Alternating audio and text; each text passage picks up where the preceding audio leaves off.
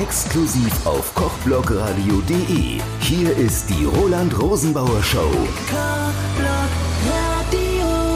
Ja, das Nürnberger Lesefest neigt sich dem Ende. Die Wortkünstler sind noch zahlreich hier versammelt. Und neben mir ist die Monika Martin und die hat jetzt gerade einen spannenden Krimi gelesen. Hallo? Hallo? Monika Martin, zwei Vornamen. Ist das ein echter Name oder Pseudonym? Das ist mein Mädchenname, der jetzt gleichzeitig das Pseudonym ist. Ja, bevor ich das erste Buch geschrieben habe, hatte ich schon mal ein Pseudonym. Das fand ich jetzt erstmal wichtig. Und damit gehe ich halt jetzt an den Start mit Monika Martin, weil das einfach gut klingt.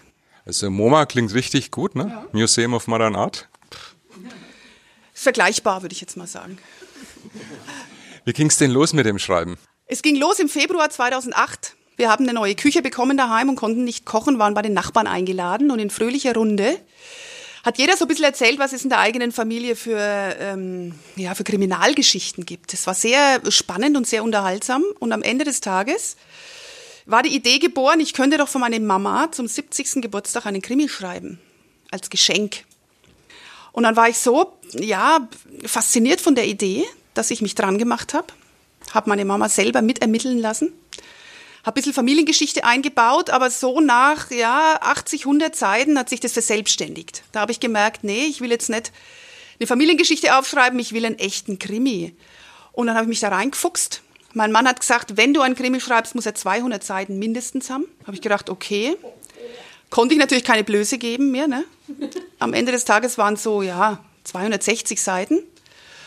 Und das habe ich dann beim Geburtstag meiner Mutter ein halbes Jahr später präsentiert. Und dann sagt mein Mann, jetzt hast du für, meine, für deine Mama ein Buch geschrieben, jetzt schreibst du für meinen Papa auch eins.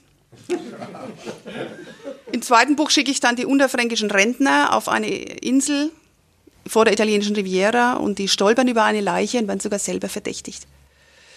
Und so ging es dann los. Dann konnte ich es nicht mehr lassen und jetzt ist das äh, neunte Buch erschienen und ich bin da sehr stolz. Aber das dritte jetzt mit der festen Heldin. Das vierte. Das vierte mit der Charlotte Gerlach als, das ist das dritte, was ich gerade gelesen habe. Das vierte ist gerade erschienen, aber die Charlotte Gerlach ist meinem geneigten Publikum schon aus zwei Büchern vorher bekannt. Da war sie nämlich die Assistentin vom damals ermittelnden Kommissar Attila. Ja, die hat schon in zwei Büchern vorher als Assistentin ermittelt.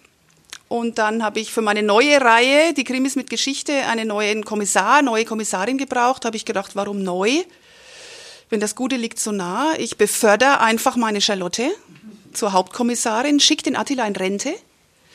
Der hat jetzt eine Espresso-Bar am Nürnberger Trödelmarkt aufgemacht und ist trotzdem immer noch dabei. Also schöner Wiedererkennungseffekt. Ich fand gerade die Schilderung der Entstehung des ersten Buches so spannend, so dass sich das nach 100 Seiten verselbstständigt hat. Das heißt, die Geschichten schreibt teilweise nicht die Autorin, sondern die Geschichten schreiben sich selbst. Ja, weil viele sagen, man, du brauchst eine Fantasie. Ne? Man braucht keine Fantasie, man braucht eine Beobachtungsgabe. Mhm. Man muss schauen, was passiert um einen rum. Mhm. Das, da werden einem so viele Sachen geliefert, die, wenn ich ein Buch schreiben würde, manche, dann würden meine Korrekturleser sagen, da ist ja die Fantasie mit dir durchgegangen. Nein, eben nicht.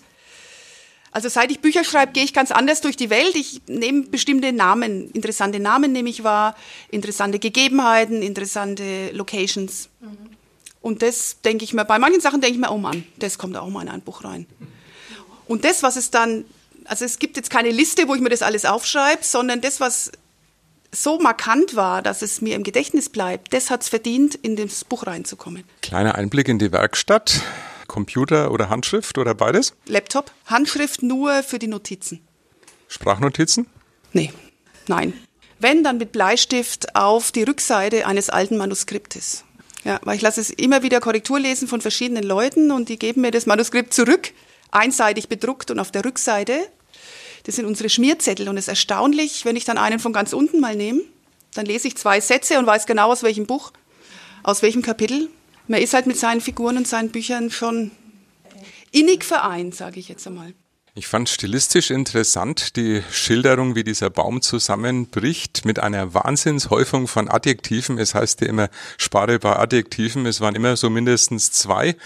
Dann hinterher allerdings, wo es dann richtig spannend wurde, was darum ging, die Diamanten zu verstecken, gar keins mehr. Also richtig straight durch. Klarer Stil? Zufall. Also Natürlich, Stilsicherheit, das habe ich also studiert an der Uni Oxford. nee, aber fällt auf, also war wirklich spannend, dass die Naturschilderung ganz anders, also nicht negativ, war beides positiv, kommt man gut zuhören, aber war hochinteressant eigentlich diese Unterschiede zu bemerken.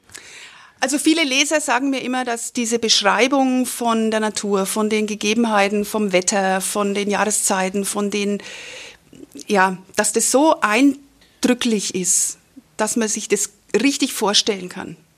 Wie riecht's da? Da kommt der Wind, der streift das Gesicht und, und, und wie die Sonne brennt runter und, und wie fühlt sich's an? Wie, wie riecht's? Wie hört man? Dass man sich richtig, dass man richtig rein, sich rein leben kann in diese Situation. Und da sagen mir viele ähm, Leser, dass das halt meine Stärke ist. Und es kommt natürlich bei so Naturbeschreibungen immer besonders zum Tragen und besonders raus. Bleibt's beim Krimi oder gerade wegen der Naturbeschreibung könnte man sich ja vorstellen, dass vielleicht auch mal was anderes, vielleicht schlimmer ja noch so ein verborgenes Talent, das noch rauskommen müsste? Also im neu äh, erschienenen Buch, da geht es um den Kaspar Hauser, da kommt die Natur sehr kurz. Weil einfach in dem Zusammenhang, also beim Dutzenteich, das ist halt in der Natur. Und, und das ist der, der Frühling, da wollte ich den Frühling auch richtig rausbringen. Und wenn aber ein anderes Thema ist, dann ist es auch wieder, hat es wieder andere Schwerpunkte. Meine Töchter sind 13 und 15, die würden sich wünschen, dass ich mal Fantasy schreibe. Schauen wir mal. Würde es sich nach der Schilderung des Baumes anbieten? Schauen wir mal. Momentan ist nichts dergleichen geplant. Ich bleibe eigentlich meinem Genre treu erstmal. Was ist das Tolle am Krimi? Was ist das Tolle am Krimi? Man kann, ähm, ja, was ist das Tolle am Krimi? Es ist spannend. Ich kann diese spannenden Szenen, dann kann ich die Leser auf die falsche Fährte locken. Dann kann ich Spuren legen. Dann kann ich, also, ja gut, soll ich das jetzt hier verraten in der Öffentlichkeit? Also bei meinem ersten Buch, erste Nürnberg-Krimi, ist das Hochgericht und da ist einer unterwegs, der seine Live-List abarbeitet, aber nicht das, was er mal machen will, sondern die Liste von Leuten, die ihn im Lauf seines Lebens geärgert haben. Die ihn im Lauf seines Lebens getriezt, betrogen, bestohlen, gedemütigt und alles haben. Und diese Liste arbeitet er ab. Sehr radikal, wie ich äh, sagen muss. Und da ist halt so, dass ich der Meinung bin, jeder hat so eine Liste. Zumindest habe ich, hab ich so eine wo Leute drauf sind und die ist beweglich. Da fallen mal welche unten raus, dann kommen welche neu dazu. Die Spitzenposition wird auch immer anders besetzt, wo man das Gefühl hat, so, die müsste ich mal hier, die, wenn ich mal in die Finger kriege. Ja, also auch der Krimi als Form von Aufarbeitung. Ja, es klingt ein bisschen dramatisch, aber ja, wo man halt sich auslassen kann, literarisch. Also auf jeden Fall denke ich mal, der Stoff geht so schnell nicht aus. Denke ich nicht, nee. Die Stadt Nürnberg ist groß und die nächsten Themen warten auf mich. Schon äh, konzipiert? Nee, es gibt verschiedene Ideen. Da muss ich jetzt noch ein bisschen in mich gehen. Jetzt muss ich mich erstmal erholen von der Veröffentlichung des neuen Buches und langsam so ein bisschen reindenken, was könnte ich noch. Ich muss mir immer ein Thema suchen, das mir emotional nahe steht. Weil manche sagen, ah, schreib doch mal ein Buch über. Ja, kann man machen. Aber ich muss selber drauf kommen. Ich muss selber, wo mein Herz ist und wo ich das, ja, wo ich emotional dabei bin. Sonst kann ich das nicht richtig rüberbringen. Also selber den Einstieg finden und sich die Geschichte entwickeln lassen. Genau. Oder manchmal denke ich mir auch so, Herr Kommissar, jetzt lasse ich den mal in diese Kneipe reingehen, habe ich mir mal gedacht in einem Buch. Und ich schaue mal, was passiert. Und dann, dann, dann geht es, also ich schreibe es zwar, aber ich stelle mir vor, in dem Moment, der geht rein, ach, ach genau, da könnte der sitzen, ja genau, und da könnte, ah, da könnte das passieren. Und dann kommt so über mich. Das habe ich vorher gar nicht geplant. Deswegen könnte ich auch nie vorher einen fertigen Plot haben, der dann genauso abgearbeitet wird. Das, das, würde überhaupt nicht funktionieren, weil spätestens nach der zehnten Seite gehe ich schon wieder nebenaus, weil mir was anderes einfällt. Ich muss einen Anfang und ein Ende haben. Ich muss wissen, wer hat wen umgebracht und warum. Das muss ich haben. Den Rahmen muss ich haben. Aber wie der da hinkommt, das ist. Da brauchst du die Freiheit. Ja, ja, da brauche ich bis zum Schluss die Freiheit. Also Fazit: Nicht nur die Leser haben was davon, die Autorin hat wahrscheinlich den meisten Spaß. Wahrscheinlich, ja. jo, vielen Dank.